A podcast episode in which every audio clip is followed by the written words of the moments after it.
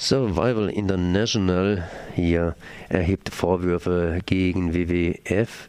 Und am Telefon hier habe ich Frau Linda Poppe. Guten Morgen. Guten Morgen nach Freiburg. Ihr habt hier Vorwürfe gegen den Worldwide Fund hier erhoben, und zwar der Worldwide Fund, eine Umweltorganisation, soll Mitschuld tragen an Misshandlungen Indigener in Kamerun. Und das ist natürlich schon ein harter Vorwurf, der da hier gemacht wird. Äh, vielleicht zuerst einmal, was für eine Organisation seid denn ihr überhaupt? Um, Survival International ist die globale Bewegung für die Rechte indigener Völker und wir setzen uns seit nun 55, 45 Jahren für die Landrechte vor allem indigener Völker ein und dass sie selber über ihr Land und über ihre Zukunft bestimmen können und ja, befragt werden zu Projekten, die sie betreffen, damit sie ihr Leben selbst gestalten können. Das heißt in dem Falle eine Organisation und eine andere Organisation, die sich für was im Grunde genommen Positives einsetzen, hier gehen ein bisschen aufeinander los, beziehungsweise ihr habt ganz einfach Kritik am WWF. Richtig, also wir kritisieren, dass der WWF in Kamerun ähm, Anti-Wilderei-Einheiten unterstützt, die bekanntermaßen für schwere Misshandlungen an den indigenen Baka verantwortlich sind. Also Schläge, Haft, aber auch Folter. Und wir kritisieren, dass dem WWF das bekannt ist, aber er nicht dagegen vorgeht, obwohl er Unterstützung für diese Einheiten gibt, äh, logistische, aber auch finanzielle. Wer sind diese Baka? Die Baka sind ein indigenes Volk, das unter anderem in Kamerun lebt, aber auch in Gabon oder in der Zentralafrikanischen Republik. Man weiß nicht so genau, wie viele es sind. Äh, die Zahlen gehen auseinander, so zwischen 30 und 70.000 Personen. Und das sind, äh, sie nennen sich selbst Waldvolk. Also es, sind Menschen, die äh, im Wald leben und auch vom Wald leben, als Jäger und Sammler vor allem ähm, und eine sehr enge Bindung religiös zum Beispiel auch an ihren Wald haben. Und äh, große Teile ihres Waldes werden aber zu ja, Schutzgebieten, das sind Nationalparks, aber auch Jagdgebiete äh, umgewidmet. Und sie werden daraus vertrieben und ihnen werden die Rechte genommen, die Ressourcen des Waldes zu nutzen. Das heißt also, die traditionellen Jäger des dortigen Gebietes, die das schon seit Jahrhunderten machen, werden jetzt im, ja, als zu Wilderern erklärt. Richtig, also es wird von der Naturschutzindustrie im Wesentlichen argumentiert, dass die Backer ihre Lebensweise ändern müssen, also ihre Angewiesenheit auf den Wald, das Jagen und Sammeln, dass das äh, dem Wald schadet und dass die sich quasi umorientieren müssen und deshalb diese Gebiete verlassen müssen. Ihr argumentiert, glaube ich, dass eben solche Völker, das heißt Menschen, die in gewissen Gebieten schon seit Jahrhunderten leben, sich praktisch angepasst haben, beziehungsweise die Gebiete haben ja gelernt, mit den Menschen umzugehen oder die Menschen, die nehmen nicht mehr aus dem Gebiet heraus, als sie unbedingt verbrauchen und dass es eben Jahrhunderte weiter so gehen könnte. Ne?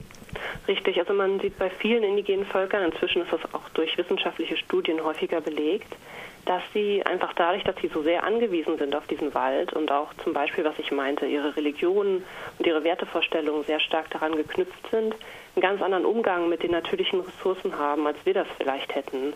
Und dass sie über Generationen tatsächlich ja Gebiete verwaltet haben, die wir vielleicht als Wildnis äh, ansehen, aber die tatsächlich ihr Zuhause sind und die sie auch ja nutzen und managen, dann natürlich auch jagen und äh, Tiere töten aber halt in einer Art und Weise, dass es ja zumindest in der Vergangenheit ja nicht dazu geführt hat, dass diese Tiere aussterben, sondern ganz im Gegenteil. Sie leben jetzt in Gebieten, die gerade für Naturschützer interessant sind, weil sie so gut erhalten sind. Ähm, Stichwort Nachhaltigkeit, kann man das da einsetzen? Hm, ja, wahrscheinlich. Also es, ist, es gibt zum Beispiel Praktiken bei den Backer, dass sie bestimmte Samen von Sachen, die sie gegessen haben, im Wald ja, fallen lassen vielleicht oder verteilen, aber das ist nicht irgendwie so ein wahlloses Hinstreuen, sondern man weiß halt, dass daraus dann bestimmte Pflanzen wachsen, die wieder bestimmtes Jagdwild anlocken. Also es gibt da schon so ja, einen Umgang einfach äh, mit der Umwelt, der sich herausgebildet hat, der natürlich für sie vorteilhaft ist, aber gleichzeitig auch die Umwelt nachhaltig schützt. Dann kann man natürlich auch eine Gegenargumentation bringen und kann sagen, gut, die Backers, das sind Menschen und denen muss man ja schließlich auch eine Chance geben, sich zu entwickeln. Wobei ich jetzt diesen Begriff entwickeln einfach mal so in den Raum hineinstelle, äh, wohin entwickeln. Das heißt, die haben ja praktisch ihre Lebensumgebung und ja, vielleicht wollen sie auch mal zum Mond fliegen, äh, weshalb auch immer. Ja, also die Frage ist auch nicht, ob sie das sollten oder nicht, sondern Sie müssen halt einfach das Recht haben, das selber zu entscheiden.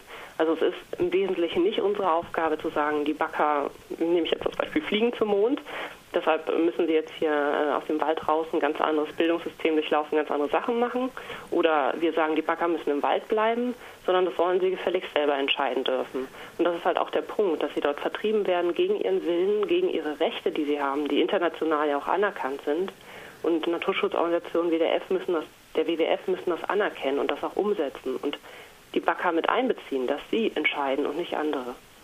Der WWF, der ist ja nicht nur wegen den Backers in der Kritik, sondern da gibt es ja einige kritische Punkte beim WWF. Auf der anderen Seite macht er natürlich auch ein paar positive Geschichten. Äh, weshalb ist der WWF, wie der WWF so ist? Na, das ist natürlich schwierig zu sagen. Es gibt ja sehr viel Kritik durchaus am WWF.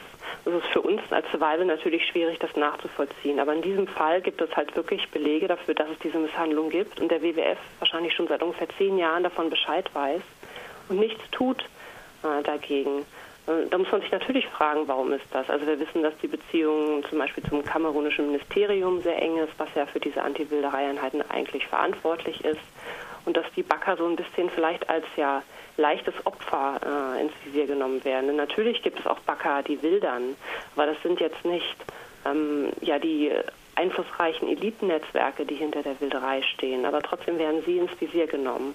Warum jetzt damit so umgegangen wird, das ist tatsächlich auch, was ich vorhin meinte, vielleicht diese Vorstellung, dass die Backer ja Menschen sind irgendwie, die im die in der Natur leben und dass da häufig diese diese Unterscheidung gemacht wird, das, das kann nicht funktionieren, ohne dabei eigentlich zu verstehen, wie die Backer in ihrem Wald leben und dass sie das schon so lange gemacht haben.